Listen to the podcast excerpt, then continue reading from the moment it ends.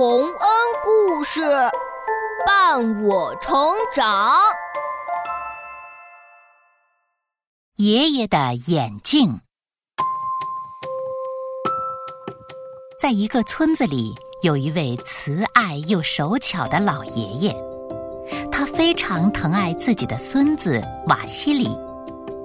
瓦西里虽然年纪很小，却是一个非常聪明的孩子。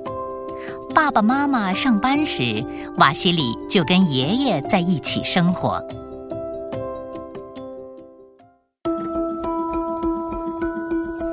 爷爷，您在做什么呀？乖孩子，爷爷在给麻线打蜡，让麻线变得结实耐用，就可以用来缝鞋子了。啊，原来是这样，爷爷真厉害。不过我这眼睛越来越不中用了，麻线最末尾的部分怎么也没办法好好的打上蜡呀。那我来帮您吧。那可真是太好了。不过这件事看起来简单，做起来可不容易呀。不是有爷爷在吗？爷爷教我吧。瓦西里坐在爷爷的身边，让爷爷手把手教自己给麻线打蜡。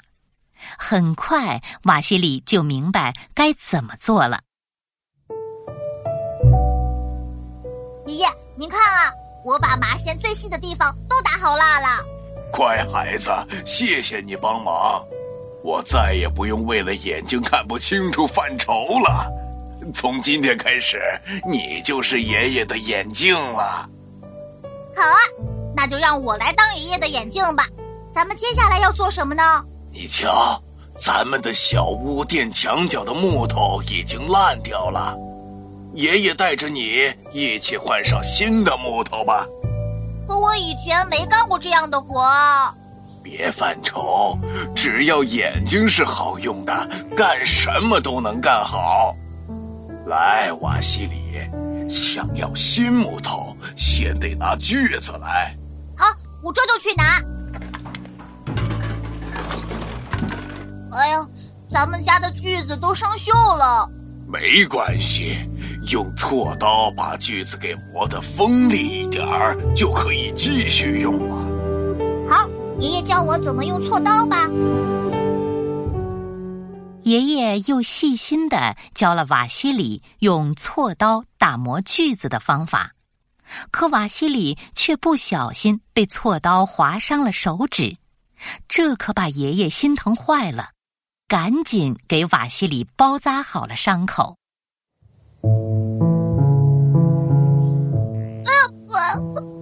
好孩子，要记住，锉刀呀、锯子呀、斧头呀。这些东西都是有脾气的，性子可急着呢。要是稍微粗心点儿，就会被他们欺负的。哎，孩子，还疼吗？爷爷，我不疼，这点小伤口没事的。咱们用这些工具的时候，得又细心又耐心，还要懂得技巧。这样，他们才会乖乖的听你的话。哎，来，咱们拿着磨好的锯子去森林里面砍一棵树吧。嗯，去森林喽。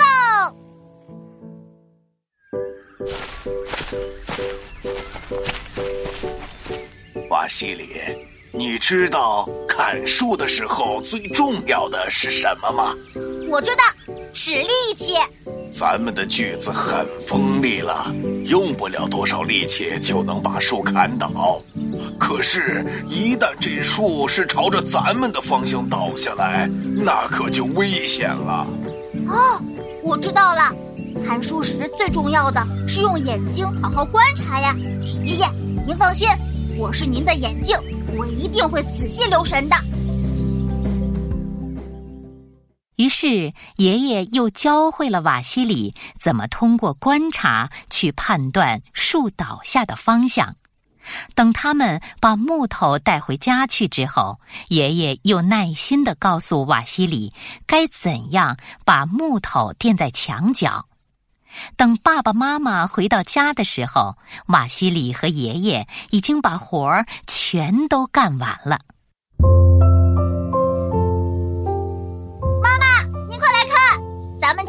墙角修好了。哎呀，这些都是你干的吗，瓦西里？你是从哪儿学会的呀？嗯，不是我做的，是爷爷做的。才不是呢！我的眼睛不中用了，全是瓦西里自己做的。我看呀，用不了多久，瓦西里就能自己一个人干活了。我们的瓦西里一定会越来越能干的。日子一天天过去，瓦西里就像爷爷说的那样，学会了各种手艺，像砌炉子呀、竖烟囱呀、铺地板呀、修屋顶呀，瓦西里都学了起来。连邻居都来找他们帮忙，请他们把客厅墙壁上雕刻的花纹给重新描绘一下。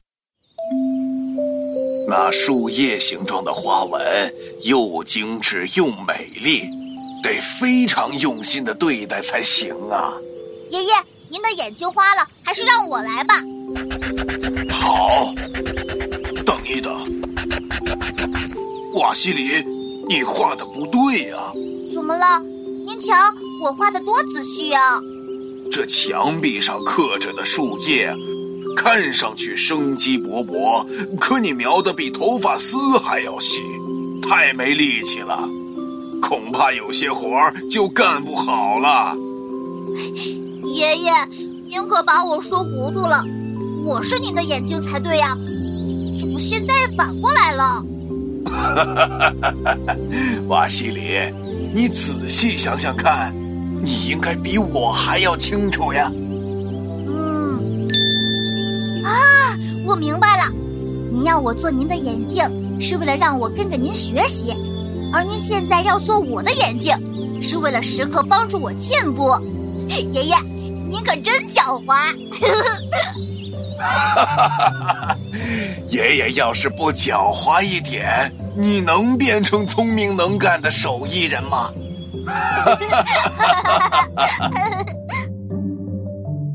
后来，瓦西里也像爷爷一样，成为了远近有名的手艺人。多年以后，瓦西里也到了做爷爷的年纪时，他也像爷爷曾经做的那样，开始给其他年轻的工匠们戴上了爷爷的眼镜，让工匠人的手艺和精神一代代的传了下去。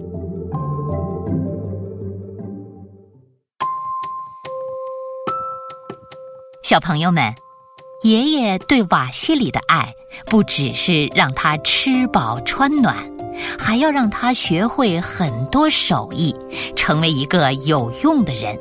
要像瓦西里一样勤劳好学，才不辜负爷爷的智慧与经验呢。